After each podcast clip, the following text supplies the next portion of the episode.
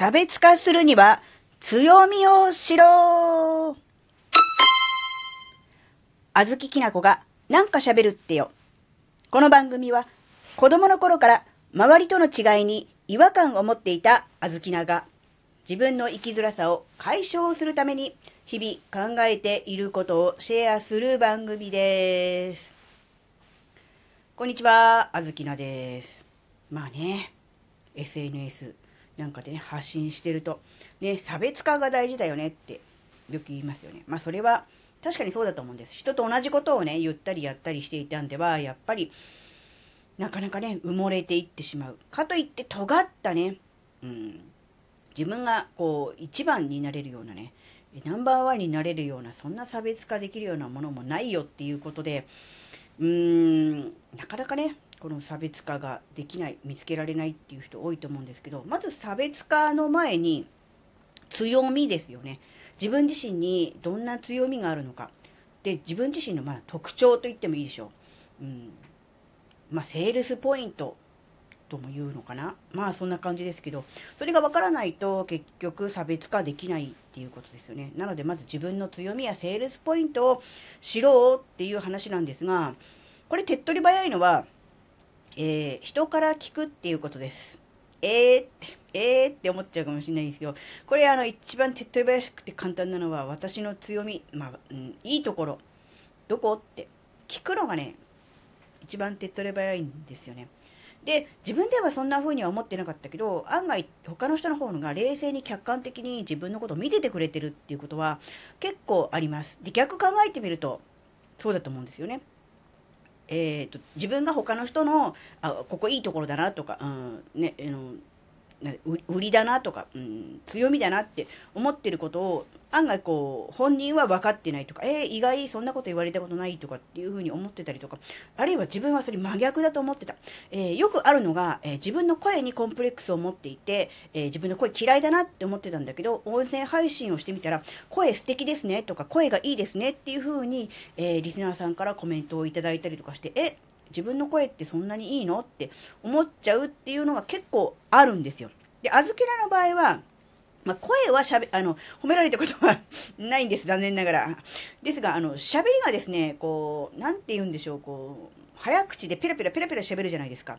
息つかない感じもあるんで、あの、いつ呼吸してんのかなっていう感じで喋る、この喋り方にものすごいコンプレックスがありまして、で、まあ、リアルでの喋りすぎをなんとかしたいというので、まあ、音声配信を始めて、あとね、もう少しで2年になるわけですが、えー、ありがたいことにですね、このペラペラ喋りをですね、あの、なんていうの、軽妙なとか、うん、リズムがいいとか、小気味いいっていうように、いい方に捉えてくれて、えー、なんだろうな、あずきなさんのトーク面白いとかですね、えー、すごく親しみを感じますっていうような、えー、コメントもいただけるようになったんですね。なので、うん自分でもコンプレックスであったり、良くないと思っていることが実はある人にとってはすごくいいなっていうようなものだったりとかもするんで、やっぱりこれはね、自分で、えー、知る、自分だけではこう、わからないっていうところはあります。だから、人に聞くというのがいいです。で、問題は誰に聞くのかというのがとても大事です。えー、やっぱりね、うん、あまりこう、自分のことをよく知らない人とか、親しくない人に聞いてしまうと、まあ、通り一遍の当たり障りのないような回答が出てきて、あまり参考にならなかったりとかするわけですが、あま、かといってあまりにも身近でよく知っている人、例えば家族、うん、ね、とか、うん、すごく親しい友人とかだと、な、なんだろうな、変な、まあ、照れとかもあって、はっきりとこう、なんだろう、今更、えー、なんだろう、付き合い長いのに、いいところを言うのはちょっと照れがあるみたいなものもちょっとあったりとかして、なかなか言わない、言えない部分もあったりとかするんで、その、なんだろう、誰に聞くかという、その、人選ですね。人選びというものが実は非常に大事になってくるわけですね。なので、近すぎず、かといって、えー、遠すぎもせず、ちょうどいい頃合いの人をなんとか見つけて、その人に、えー、なんだ、私のいいとこどこって聞くのもちょっと恥ずかしければ、うん、特徴とか、強みとか、うん、そんな感じで、えー、聞いてみる。あ、そうだね。あとは長所とか。うん。そんな感じで、え、聞いてみるのもね、いいんじゃないかなって思うんですよね。なので、自分のね、強み、長所、うん、良さ、みたいなものを把握したら、そこを伸ばしていくっていうことが、なんだろう、差別化につながるわけですよね。で、例えば、あずきなで言うと、もともとですけど、あずきなのこの喋りが耳障りだと、うん、嫌いだという、苦手だという人は、そもそも、なんだろう、音声聞かないじゃないですか。たとえ、自分にとって有益な情報であったとしても、やっぱり声の質が、うん、ちょっとタイプではないとか、うん、喋ってる感じが、えー、耳障りだっていう人からすれば、ちょっと、なんだ、続けて、えー、聞くということはしないわけですよね。ということは、逆に言うと、えー、いつも聞いてくださる方、えー、いいねをくださる方、コメントをくださる方っていうのは、基本的には、その喋り方とかも含めて、えー、まあ、大好きとか気に入ってるとかじゃないにしたって、まあ、許容範囲内だと思ってくれているんだろうなっていうふうに、えー、認識してもいいのかなって思うと、一定数、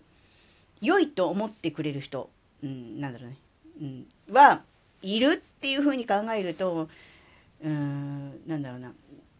自分自身でね、えー、あまりこう、うん、自分が思ってる自分が、えー、気に入らなくても、だからといって、えー、なんだろうね、必要以上に、えー、卑下したり、えー、自分をね、責めたりとかする必要はなくて、自分のね、えー、ありのまんま、等身大の自分を出してみて、それでも、うん、そんな自分をね、あずきのいいなと思ってくれる人、そういう人とつながればいいわけですから、ね、そういう人たちとつながっていくっていうことをね、考えた方がいいなっていう。で、そういう人にだからここですよ。本題ですよ。7分近く喋ってきましたけど。あの、小豆菜の、まあ、いいところを教えてくださいとは言いません。さすがに恥ずかしいので。えー、どんな特徴がある人だなというのをね、あの、フィードバックしてもらえると非常に嬉しいです。コメントでもいいですし、あの、他の人に見られて嫌だっていう場合は、レターで全然構いませんし、あの、匿名でも全然構いませんので、あの、あずきなさんはこういう特徴があるよねって。もちろんいい分だけじゃなくて、あの、あんまりこう、指摘しづらい部分も含めてですね、あの、お便り、えー、レター、コメントいただけるとね、非常にありがたいなと思ってます。どうしても自分のことはね、自分ではわからないんですよね。なので、あの、この機会にですね、あの、あのあんまりこう、あの、厳しめのあの、辛辣、辛辣なコメントではなく、できるだけこう、オブラードに包んで、こうね、あの、角を尖らせないでこう丸めていただけると非常にありがたいわけですが、あの、あの、受け付けようと思います。他人からの評価にびくついていて、えー、受け入れないっていうこと自体が自分の成長の妨げにもなるのかなって思ったので、えー、この際ですので 普段、あの、あずきなのね、あの、音声を聞いてくださってる方、えー、あずきなさんはこういう特徴があるよね。もちろんいい部分もあるし、そうじゃない部分も含めて、えー、コメント、お便りいただけると非常にありがたいなと思います。はい。今回のお話があなたの生きづらさ解消のヒントになればとっても嬉しいです。ここまでお聴きくださりありがとうございました。それではまた次回お会いしましょう。バイバーイ。